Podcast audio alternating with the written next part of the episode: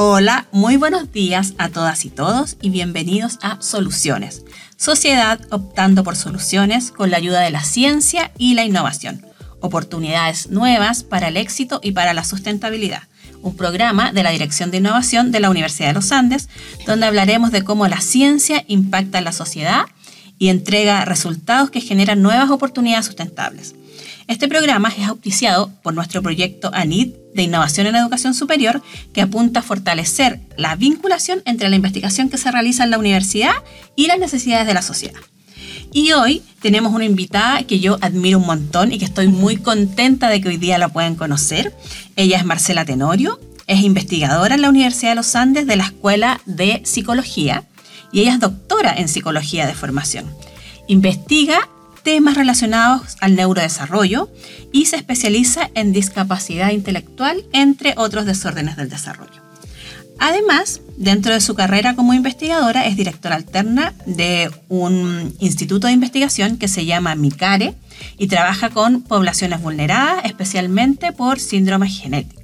Además, es impulsora de una iniciativa que ya nos va a contar muy interesante que se llama País D. Bienvenida, Marcela. Gracias, Silvana. Gracias por la invitación. Un honor estar acompañándolos en este programa que hemos venido escuchando. Muchas gracias. Bienvenida, Marcela. Y mm, cuéntanos, para dar un contexto a esta conversación, ¿qué es la discapacidad y cómo varía en su alcance y en su naturaleza? Bueno, muy bien. La discapacidad la entendemos a partir de eh, el acuerdo que se tomó con la Convención de Derechos de las Personas con Discapacidad, que es un tratado internacional que se gestiona en Naciones Unidas en el año 2006.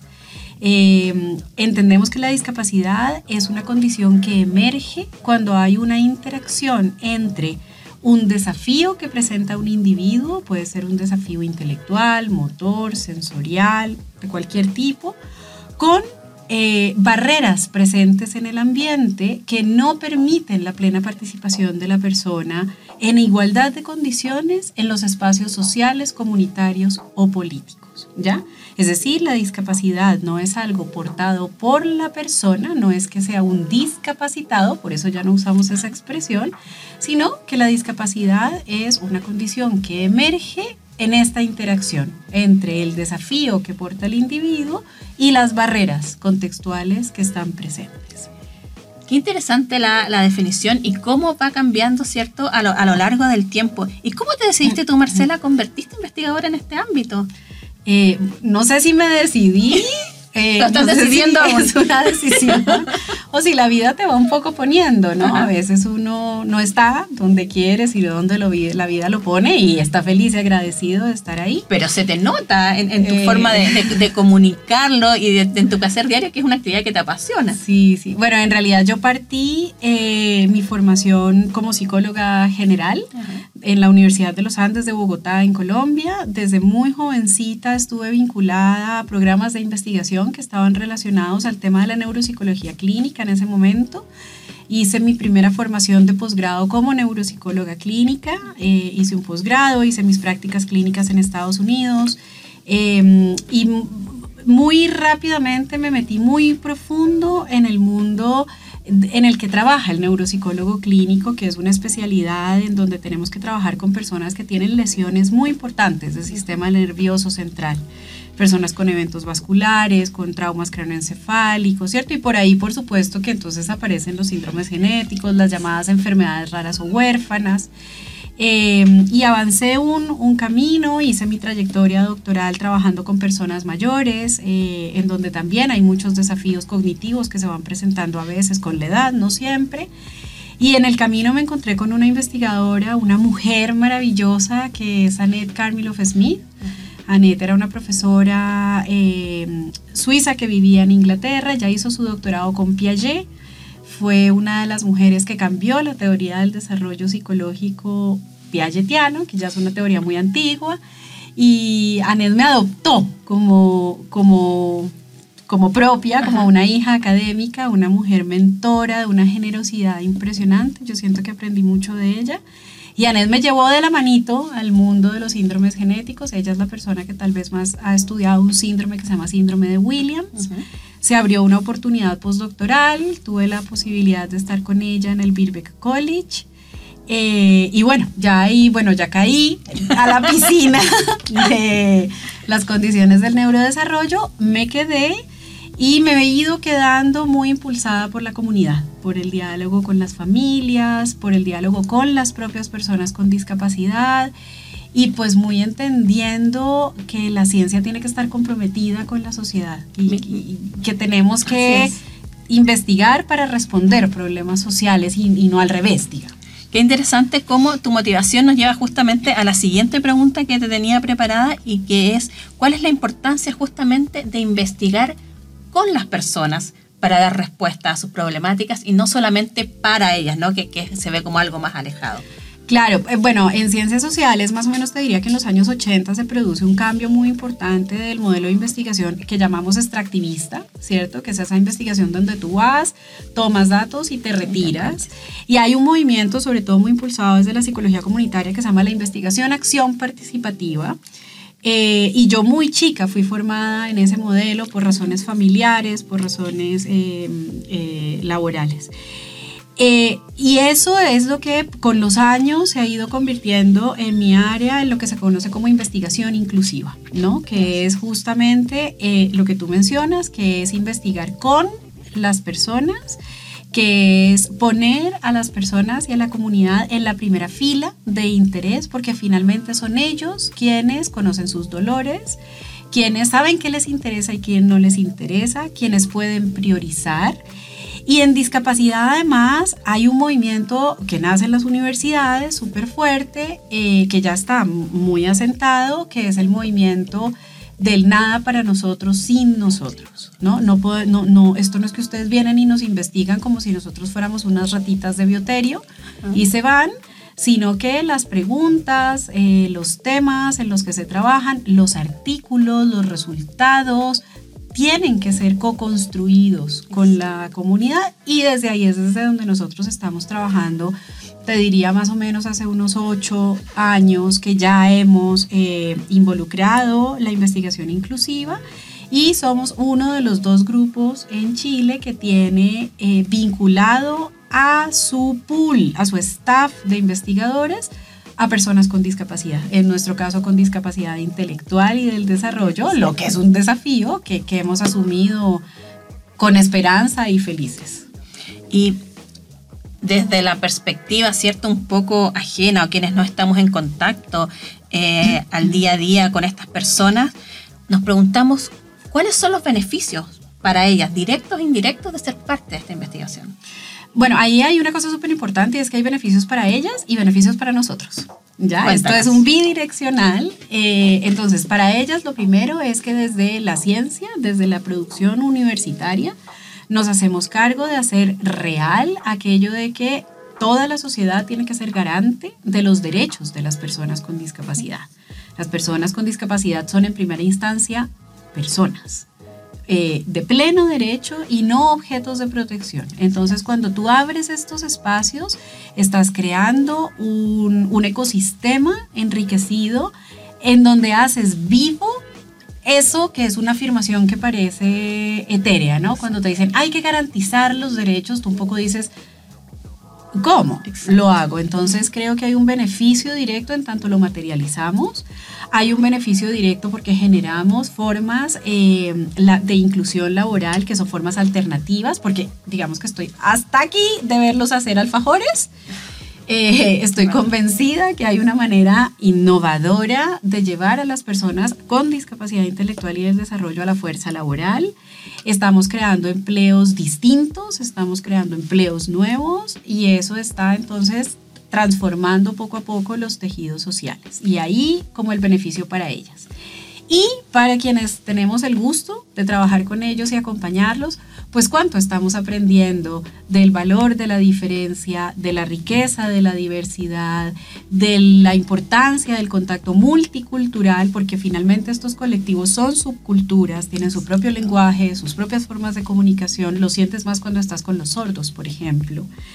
Eh, y entonces me parece que nos enriquece profundamente como personas aprender a relacionarnos en la diversidad, ¿no? Saber que hay uno que tal vez no te va a mirar a los ojos, pero no por eso no te quiere, saber que hay otro que tal vez tiene una expresión de emociones distinta a la que tú tienes, pero que no está mal. Eh, bueno, a veces te retas a aprender lengua de señas cuando tienes que estar con la comunidad sorda. Eh, y, vamos un poco como descubriendo este mundo que es naturalmente tan plural y tan, tan diverso y, y, que es tan lindo como poder integrar todas esas voces para tener un tejido social cohesionado, que al final es lo que estamos tratando de hacer en esta unión, como si todos tejemos, esa malla social que nos sostiene es más robusta. Así es. Bueno, y esto se realiza desde la universidad pero no estamos solos. Acá nos apoyan proyectos de financiamiento público, privado, distintas alianzas. Y ahí quiero destacar dos herramientas, por decirlo así, con que contamos. ¿no? Una es el Centro Micare, el Instituto Milenio, y otra es una iniciativa que a mí me encanta que se llama País D. ¿Por qué no nos cuentas un poquito de ambas? Bueno, eh, MICARE es un instituto milenio, eh, el Instituto Milenio para Investigación del Cuidado. Eh, eh, somos un grupo de siete investigadores asociados pertenecientes a cuatro universidades albergantes. Universidad de los Andes, Universidad Nacional Andrés Bello, Católica de Valparaíso y Católica de Santiago.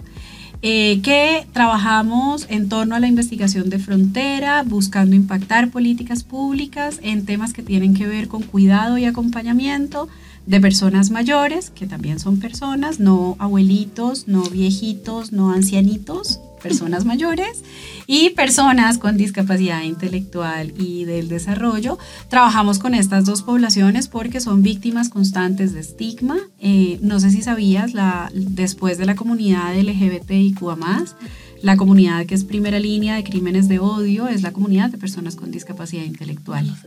Eh, y todavía se conoce algo que se llaman asesinatos por misericordia, que es la muerte de bebés a manos de padres o cuidadores cuando los bebés tienen algo que ponen, eh, que genera una fragilidad para el futuro. Eh, entonces, un poco como haciéndonos conscientes, ¿cierto?, de esta realidad social, nace el, el, instituto. MICAR está en todas las redes sociales. Estamos felices de que nos sigan, nos acompañen. Yo siempre les digo que su like es mi sueldo. Así que, por favor, eh, ojalá nos visiten. Estamos ahora eh, llevando adelante el primer estudio longitudinal de diadas de cuidado de Chile, 850 diadas de cuidado que van a ser seguidas en olas y estamos como muy convencidos de que la, la información te da poder, ¿no? Y si tú desde la ciencia logras llevar información seria, tal vez los, los, tomadores de decisiones van a empezar a pensar estos temas de maneras distintas. Trabajamos mucho por tratar de influir en, en, en, las tomas de decisiones. Hemos estado en los dos procesos constituyentes, hacemos lobby, llamadas, levantamos el teléfono, rogamos, pedimos, por favor, mandamos datos. Y bueno, ahí estamos como en la contingencia de esos dos grupos. Y País D. Y País D es una iniciativa preciosa que tiene un hijito posterior que se llama Disca País, que es más grande. País D nace eh, financiado a través del programa de inclusión, de participación inclusiva territorial del Servicio Nacional de la Discapacidad. Viene entonces de una sinergia pues, sin duda eh, muy necesaria, ¿cierto?, entre la academia y eh, el Estado. Eh, se destina este fondo con la idea de crear un programa que impulse la participación inclusiva. Antes se daba plata como para proyectos chiquititos y nosotros nos aventuramos por primera vez a hacer en Chile lo que se conoce como un programa de intervención social complejo, ¿no? Diseñamos un programa manualizado en donde lo que hacemos es que formamos en capacidades de liderazgo, en capacidades para llevar adelante aquello que se llaman vocerías. Eh, a las personas con discapacidad intelectual y del desarrollo y a sus grupos de interés asociados, porque además toda la investigación nos muestra que hay muchas vulneraciones de derecho que están asociadas al desconocimiento, ¿no? a que tú no sabes eh, cómo hacerlo. Entonces, eh, eh, País D nos permitió hacer una implementación en todas las regiones de Chile. Nosotros visitamos la totalidad de las regiones, formamos más de 480 líderes. Además de eso, bueno, siendo investigadores, pues porque el que nace chicharra muere cantando. Eh, y montamos un plan que, que permitió medir impacto de un programa social. Entonces tenemos una medición súper alentadora que nos muestra cómo logramos mejorar capacidades de conocimiento y sobre todo logramos mejorar capacidades subjetivas de qué tan bien puedo acompañar a mi niño que me necesita en el colegio, acompañar a mi hermano que necesita algo. Entonces, claro, ahora tenemos familias, usuarios empoderados que no se llegan al registro civil y entonces pues ya no se dejan y llegan a la compin y entonces pelean. Y, ha sido un resultado muy positivo. está publicado, es, se generó un paper de investigación eh, que además creo que es el primer paper que se produce en Chile eh, en donde en la lista de autores hay investigadores con discapacidad intelectual. Fantástico, felicitaciones. Eh, creo que sí, yo creo que ese es un logro. Pues la gente no, no, no, no pesca mucho los papers, digamos, pero para los académicos es un logro cada que publicamos y nosotros fuimos felices de publicar eh, con nuestros investigadores con discapacidad intelectual. Marcela nos ha enseñado un montón. Mira, ya hemos aprendido acerca de las personas con discapacidad, que son sujetos de derecho, Hemos hablado que también producto eh, de estas situaciones necesitan personas que los cuiden o que los acompañen, ¿cierto? Y eh, el Instituto Milenio se, se, dedica a esto y cuéntanos, porque es lo mismo, por ejemplo, cuidar que acompañar. ¿Cuál es la diferencia? ¿Hay diferencia? Hay millones. ¿Y, cómo podemos ayudar también a las personas, ¿cierto? Que, que apoyan o cuidan a, a las personas con discapacidad. Bueno, lo primero es que el Instituto Milenio nos ha enseñado incluso a nosotros que el cuidado es súper complejo. ¿No? El cuidado es un fenómeno social eh, y yo te, me atrevería a decir que es un fenómeno social, político y económico tremendamente complejo y estamos muy acostumbrados a pensar en un cuidado muy asistencial, ¿no? Un cuidado muy, muy en el espacio de lo médico, del paciente, de la escara, de cómo lo muevo, de cómo lo alimento. Un cuidado muy teñido por lo, por, por lo que se conoce como el enfoque biomédico.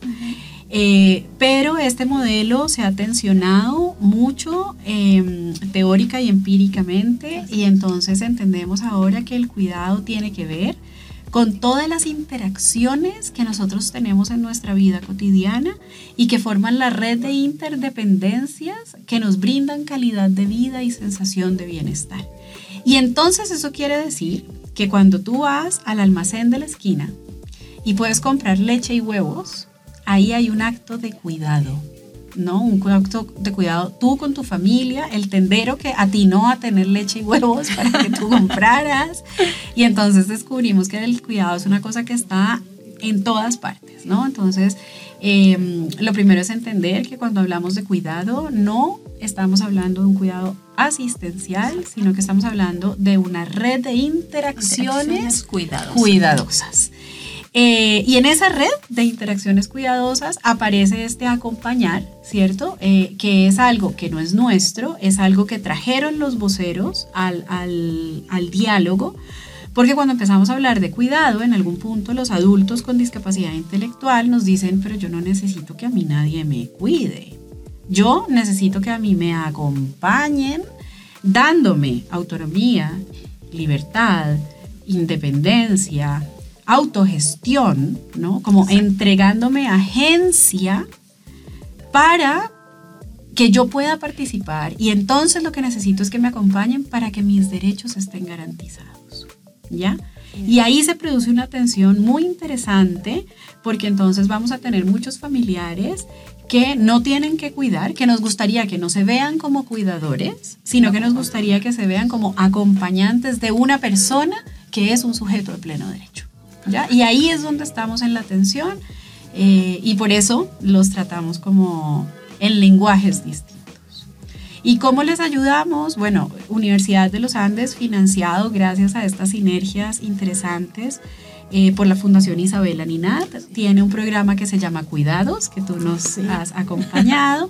Cuidados ya va en su séptima implementación y es un programa manualizado basado en evidencia en donde entregamos a personas que cuidan y acompañan a personas dependientes herramientas para ese cuidado. ¿Cómo lo hacemos? Con psicoeducación, lo hacemos con herramientas, entregando información que nosotros sabemos que cambia las prácticas y lo hacemos dándoles herramientas de empoderamiento, de liderazgo en sus hogares, en su comunidad, ¿cierto? Para que puedan avanzar en esas prácticas sanas de cuidado. Perfecto, muy bien explicado, Marcela.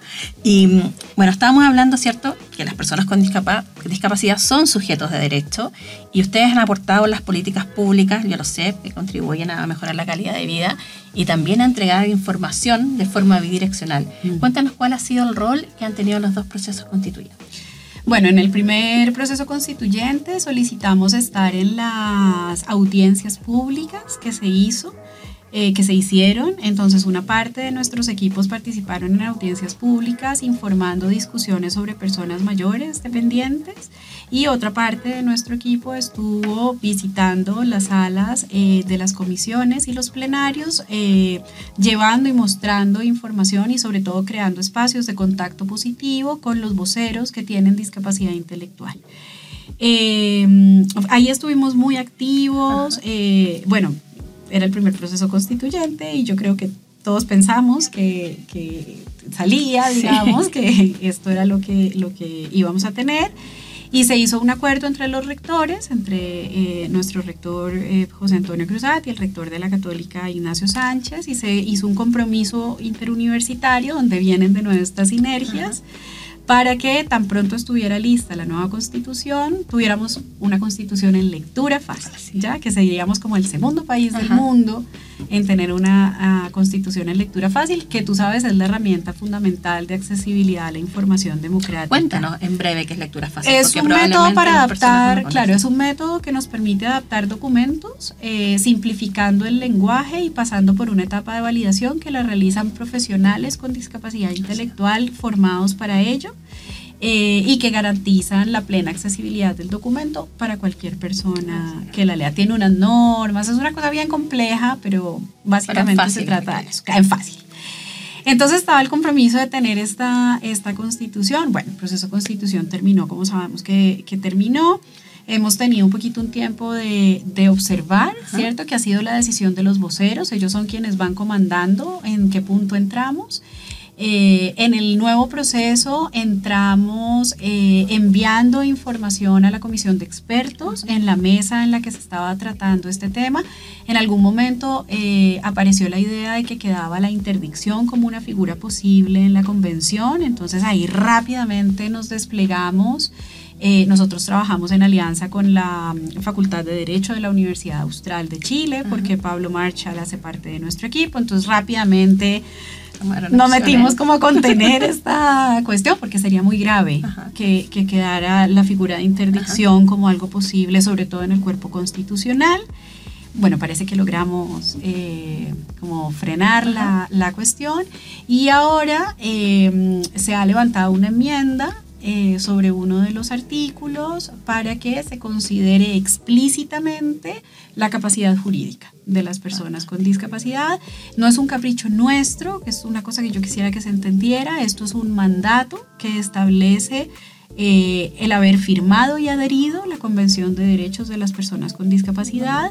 Recibimos la visita fiscalizadora de Naciones Unidas cada cierto tiempo, se entrega un informe legal y un informe sombra y ya Naciones Unidas ha dicho en todas sus visitas, la oficina del alto comisionado lo ha dicho, la legislación tiene que plegarse al mandato eh, de la convención, porque además no podemos seguir en este vacío legal eh, que es muy complicado, ¿no? No podemos seguir teniendo personas con discapacidad interdictas en Chile, lo que, pues porque la interdicción es la muerte jurídica total.